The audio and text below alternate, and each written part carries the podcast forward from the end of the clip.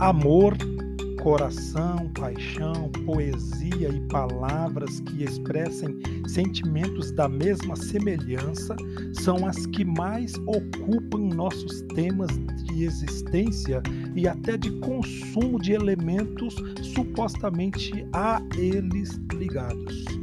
O irônico é que faz-se guerra pelas coisas do coração. É como se o coração caído dos céus no homem até hoje não tenha encontrado o seu lugar próprio no homem. Ou seja, o coração do homem é um conceito fora do homem, como um objeto, e que se pretende possuir, pois a posse do coração seria, não se sabe explicar, a posse das posses. As guerras pelo coração exi que existe fora do homem e ele não sabe onde enfiá-lo, acontecem entre homem e homens, e homens e mulheres. O coração é algo fora. E ninguém tem a coragem de comer o coração ou de doar o coração.